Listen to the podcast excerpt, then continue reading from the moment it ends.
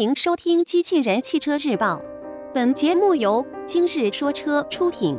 广汽讴歌 CDX 正式上市，内容来自汽车之家。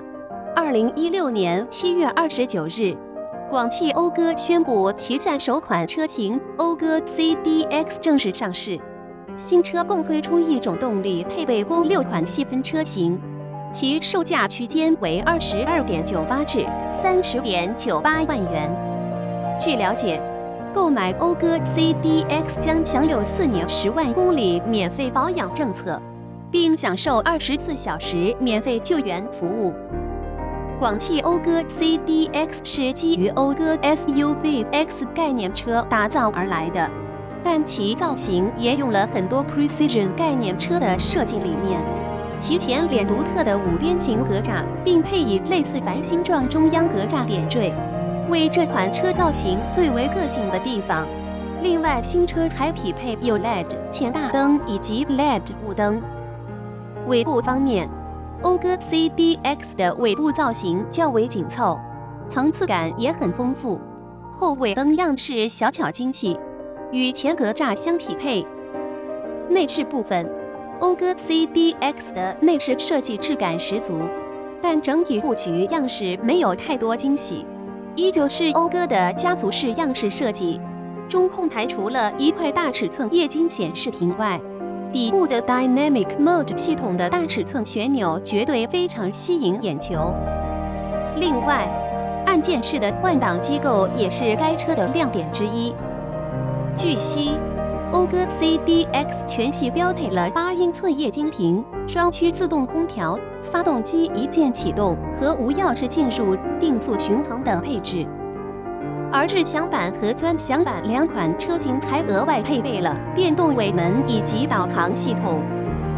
在安全配置上，新车全系标配前排双气囊、前排侧气囊、侧气帘、胎压监测、电子车身稳定系统、坡道起步辅助等配置。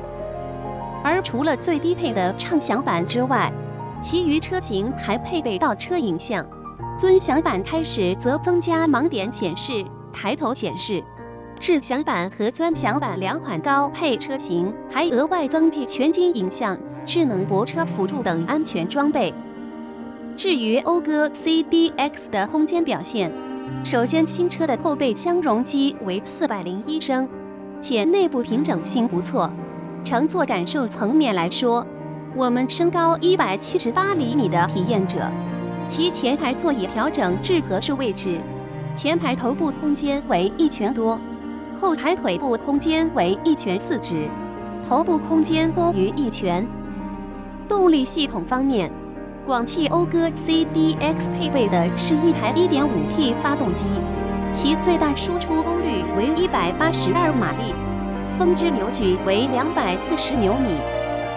传动系统与发动机匹配的是八速湿式双离合变速箱。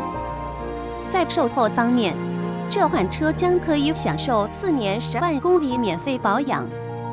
对于讴歌 CDX 配备的八速双离合器变速箱的换挡品质，编辑认为其还是有着不错表现的。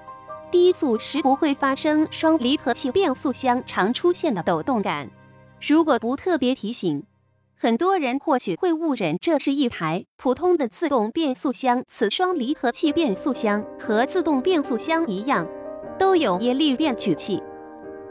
真要挑剔它有什么不好的地方，大概只有二三档的时候会出现偶发的顿挫。作为一款豪华品牌紧凑型 SUV。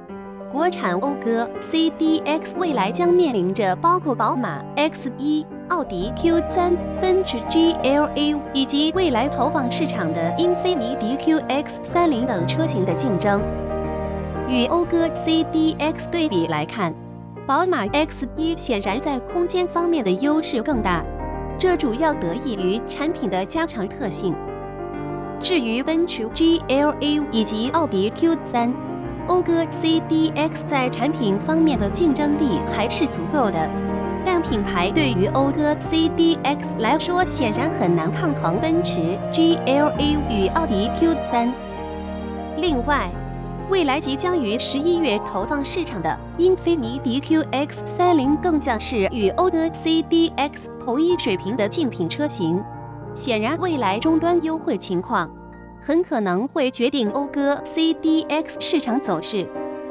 单就产品来看，讴歌 CDX 有着一部分日本车的细腻，也有着一些个性化的设计因素。产品本身被消费者接触起来还是较为容易的。包括按键式换挡、Dynamic Mode 系统、大尺寸旋钮等元素的融入，也令讴歌 CDX 具备了不少亮点。但对于这款车未来的销量走势，目前我们不敢随便盖棺定论。只是新车这个售价区间与传统豪华品牌紧凑型 SUV 奔驰 GLA、奥迪 Q3 等相比，目前优势并不太大。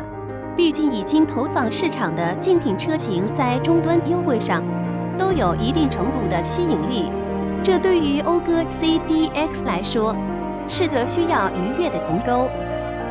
我相信，随着一些刺激消费的厂家政策之外，讴歌 CDX 未来单从产品本身来说，还是具备着一定的吸引力。究竟最终该车能否达到年销一万辆的销量预期？我们还需拭目以待。播报完毕，感谢收听。